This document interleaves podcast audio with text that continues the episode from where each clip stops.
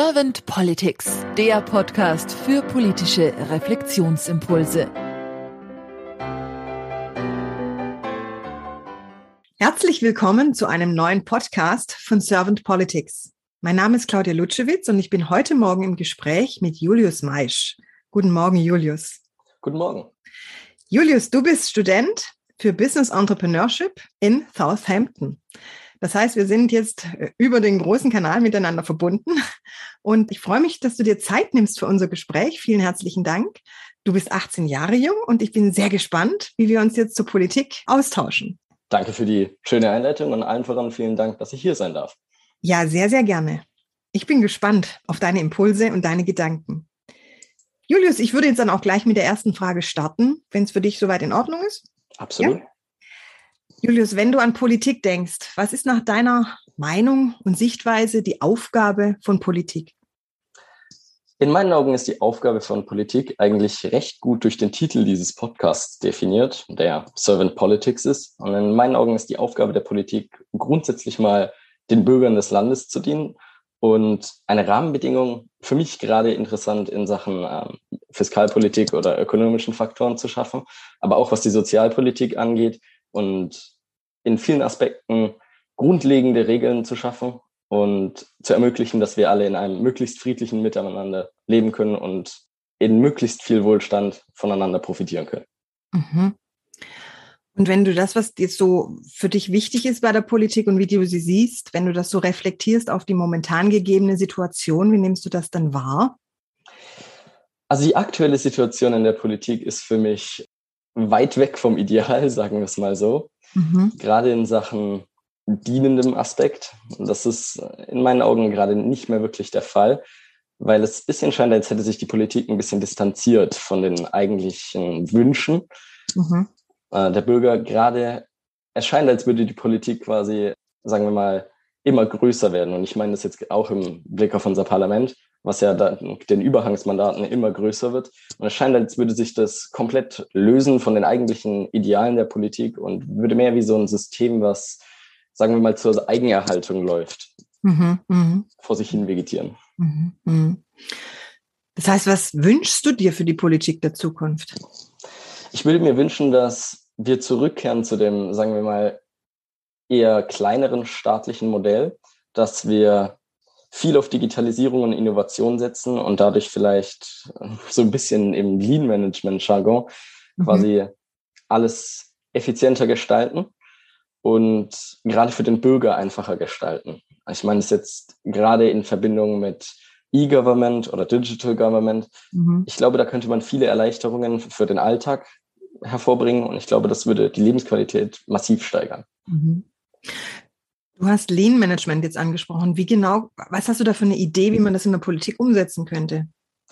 Na gut, äh, Lean Management war jetzt eher beispielhaft. Ich mhm. glaube, von äh, Strategic Human Resource Management über Lean Management über vielleicht sogar Agil, ich weiß es nicht, mhm. könnte man mhm. wahrscheinlich viel aus der Wirtschaft lernen und das ähm, im Regierungssektor zur Anwendung bringen. Mhm. Weil aus der Vergangenheit, in der ich das Privileg hatte, mit vielen ver öffentlichen Verwaltungsmitarbeitern oder ähm, auch manchen Leuten aus der Regierung Gespräche zu führen, habe ich gelernt, dass der bürokratische Prozess etwas von Ineffizienz geprägt zu sein scheint. Mhm. Und ich glaube, das sollten wir überwinden. Und mhm. ich glaube, die Digitalisierung oder vielleicht manche Managementmodelle werden da ein gutes Werkzeug, um das durchzusetzen. Mhm. Mhm. Das heißt, dass die Politik sich einfach diesen Management-Ideen eröffnen sollte. So habe ich das jetzt verstanden. Ja, ja absolut, genau. Mhm. Ja, finde ich auch einen spannenden und interessanten Ansatz. Julius, du bist auch jetzt im Studium ja in UK sehr international unterwegs, hast du mir vorher gesagt, dass du sehr viel Austausch hast mit anderen Kulturen, anderen Nationen. Was hast du für eine Idee für die Politik, was dieses Diverse betrifft, diese Diversität, die man vielleicht auch, die du jetzt erfährst in UK? Also was ich hier gemerkt habe, ist, dass man Diversität nicht wirklich erzwingen kann. Mhm. Aber man kann Diversität fördern, indem man ähm, die Schwellen quasi entfernt und dann stark kompetenzorientiert agiert, würde ich sagen. Mhm. Weil dann charakterisiert sich automatisch ein recht diverses Team, weil wir halt alle verschiedene Stärken und Schwächen haben. Mhm. Und ich sehe das jetzt gerade, wir haben hier gerade ein recht großes Projekt, wo wir mit einem Programm die äh, verschiedenen organisatorischen Ströme in einem Krankenhaus simulieren, also mhm. im programmiertechnischen Sinne. Und da zeigt sich, dass wir sehr viele verschiedene Skills brauchen. Und wir mhm. setzen unser Team da aus sehr, sehr vielen verschiedenen Nationen zusammen. Ich habe das vorhin schon kurz mhm. angeschnitten. Mhm. Und es zeigt sich in der Sekunde, wo wir eine schwere Aufgabe gestellt kriegen und die Schwellen, und damit meine ich halt, es gibt keinen äh, Zwang, dass man hier irgendwie noch mit seiner eigenen Sprache kommuniziert, weil auf Deutsch redet hier natürlich eh keiner. Mhm in der Sekunde wird alles, wenn man sich halt diesem Ziel unterwirft in dem Sinne, dann wird, führt das automatisch zur Diversität. Und ich glaube, das ist tatsächlich der Weg, den wir beschreiben sollten. Also die Hindernisse und Schwellen zu entfernen und dann stark kompetenzorientiert und zielorientiert zu arbeiten. Und dann passiert es ganz von allein, mhm. weil Diversität ist was ganz Natürliches. Mhm. Dass die dann natürlich auch für die Politik förderlich sein könnte, höre ich so ein bisschen jetzt raus. Und weil du sagtest, vor die verschiedenen Skills auch zu nützen. Das heißt, die Fähigkeiten der Menschen einfach in einer Kollaboration vielleicht auch zu nutzen, um damit Definitiv. auch weiter, mhm, damit dann auch weiter zu wachsen und sich zu formen und sich auch zu entwickeln. Also ich glaube, da kann man halt wirklich von den Synergieeffekten dann auch massiv profitieren, mhm. mhm. weil äh, also ich arbeite jetzt zum Beispiel in einem mittelständischen Unternehmen, was schon etwas ein bisschen mit Medizin zu tun hat. Und von dem Wissen kann dann vielleicht äh, mein guter Freund, der aus dem Oman kommt und massiv mit Programmierung zu tun hat, dann schon profitieren, wenn wir halt gemeinsam an der Modellierung dieses äh, Emergency Rooms eben arbeiten. Mhm. Finde ich spannend, weil ich denke, wenn man das auch in die Politik transportieren könnte, dieses Denken, dieses Tun, dieses Agieren, glaube ich, dass da auch noch schöne Fortschritte und Veränderungen möglich wären, wenn sich die Menschen dafür öffnen.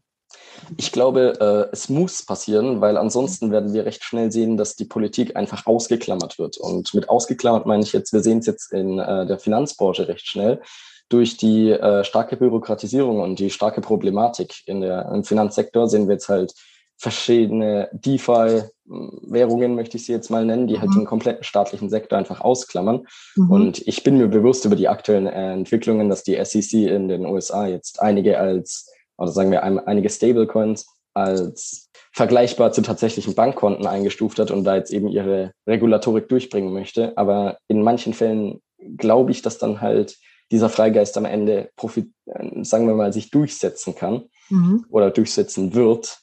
Deswegen sehe ich da einen starken Zwang in der Politik, moderner zu werden.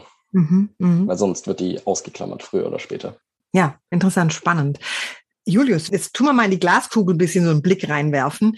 Wenn du Bundeskanzler jetzt wärst und du dürftest mit deinem Team drei Dinge ändern, gleich im ersten Schritt, also als praktisch erste wichtige Schritte angehen, was wäre das? Der erste Schritt, den ich angehen würde, wäre eine massive Digitalisierungswelle durch öffentliche Verwaltung, jede Behörde, BOS, alles, was mhm. irgendwie mit dem Staat zu tun hat.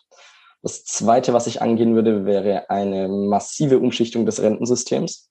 Mhm. Ich würde da Abstand nehmen von Finanzprodukten wie Riester. Ich würde ähm, viel auf finanzielle Bildung setzen. Und das wäre der dritte Punkt. Ich würde in der Bildungspolitik massiv auf finanzielle Bildung in jungen Jahren setzen, weil es sich halt doch zeigt, ich denke mal, wenn wir jetzt an Standardwerke wie Komma oder also Gerd Komma oder andere denken, dass sich solche Themen vielleicht in der Schule massiv anbieten, um zu gewährleisten, dass wir Altersarmut verhindern können und dass mhm. am Ende des Lebens, sagen wir es mal, nicht zu Problemen kommt in mhm. irgendeiner Hinsicht.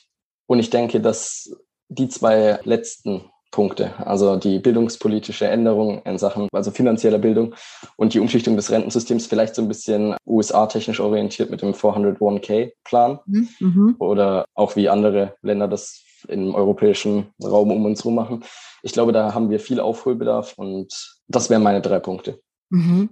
Das klingt ja wirklich spannend. Also mit der Rente, das war jetzt noch gar nicht dabei bei dem Podcast. Wunderbar. Vielen herzlichen Dank für diesen Impuls. Vielen Dank. Es hat mir sehr, sehr viel Spaß gemacht, mit dir zu sprechen. Ich danke dir ganz herzlich für deine Zeit, Julius.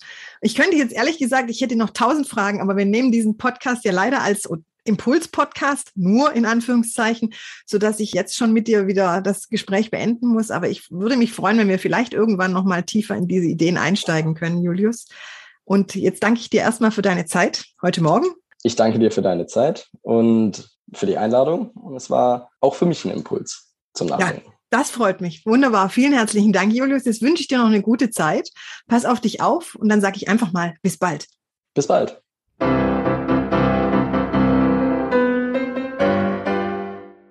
Servant Politics gibt's auf Spotify, Apple Podcasts und überall, wo es Podcasts gibt. Abonniert uns gerne und hinterlasst uns eine Bewertung. Servant Politics, der Podcast für politische Reflexionsimpulse.